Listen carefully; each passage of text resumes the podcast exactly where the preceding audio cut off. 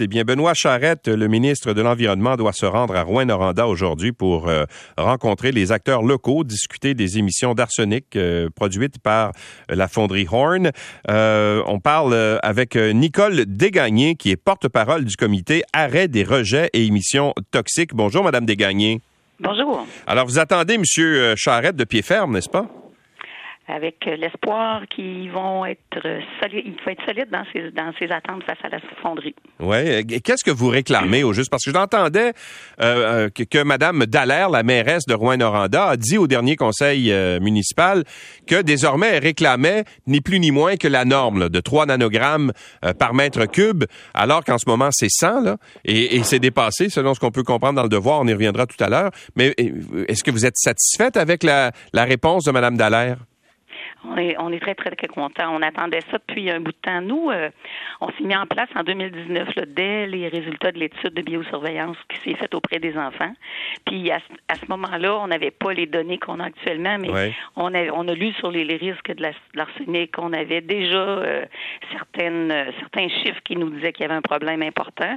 Puis on avait surtout trouvé que depuis 2004, il y avait déjà des experts du gouvernement qui, des, des métallurgistes, des gens qui travaillaient, des toxicologues, Mhm. qui disait il faut absolument que ça change. Puis eux suggéraient à ce moment-là au gouvernement de donner 18 mois à la fonderie. Alors en 2004, là, on suggérait de donner 18 mois à la fonderie pour baisser à 10 puis de ensuite baisser à 3 pour l'arsenic.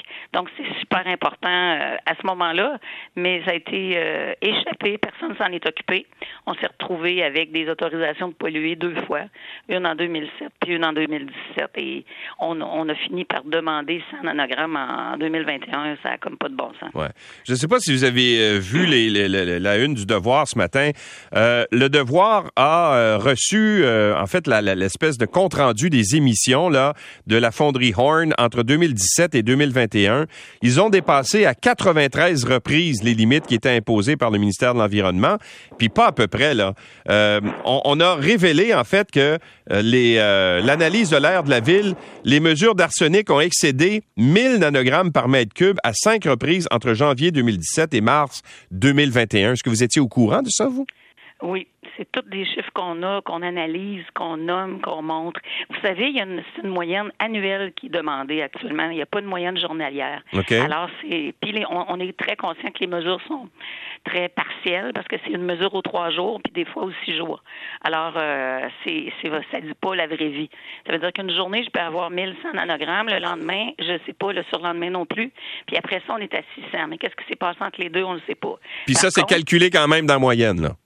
C'est ça, c'est calculé la moyenne, c'est vraiment une moyenne arithmétique, c'est qu'on se retrouve avec euh, des chiffres qui ont des extrêmes vraiment importants.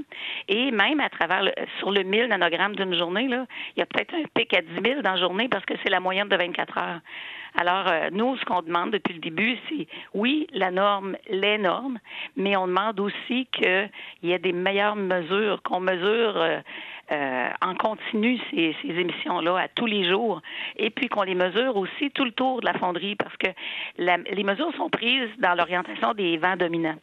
Mais le vent dominant, là, c'est pas 100% du vent qui va là. Alors, il y a d'autres moments où l'arsenic et les autres rejets, parce qu'on parle de plomb, de cadmium, de nickel qui est même pas mesuré encore, ou, qui commence à l'être, euh, qui sont pas mesurés et qui peuvent aller dans d'autres directions. Et vous savez, ici, euh, c'est presque le tableau périodique qu'on a tous les jours. Ah oui, c'est ça, c'est incroyable.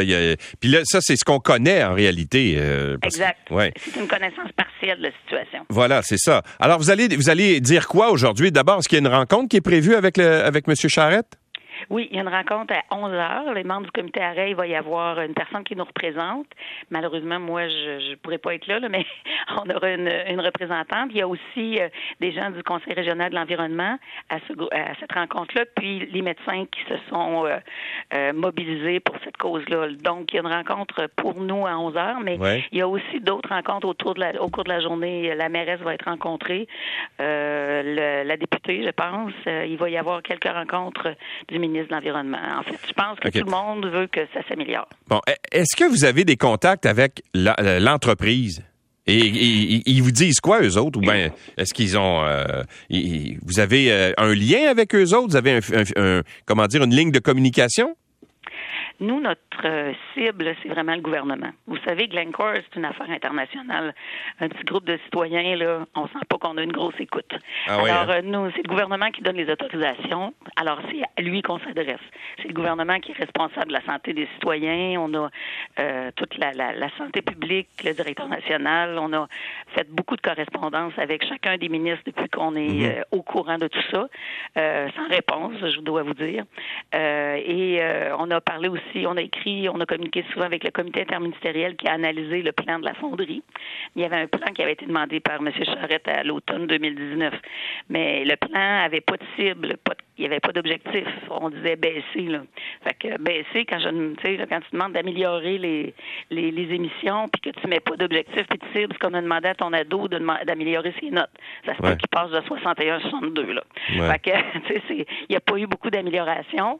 Euh, on s'attendait à ce que ça soit des nouvelles mesures. La majorité des mesures qui étaient dans le plan de la fonderie étaient euh, des choses qui étaient déjà en cours euh, et ça n'a pas donné de résultat. On l'a vu, il n'y a pas eu d'amélioration euh, en 2021, même une régression par rapport à 2020, avec des pics importants, comme vous l'avez vu dans les chiffres que le Devoir a publiés. Madame Desgagnés, merci beaucoup. Bonne rencontre. Espérons que ça va porter ses fruits. Ben, je beaucoup. Bonne journée. Au revoir. Nicole Desgagnés est porte-parole du comité Arrêt des rejets et euh, des émissions toxiques à Rouen-Noranda.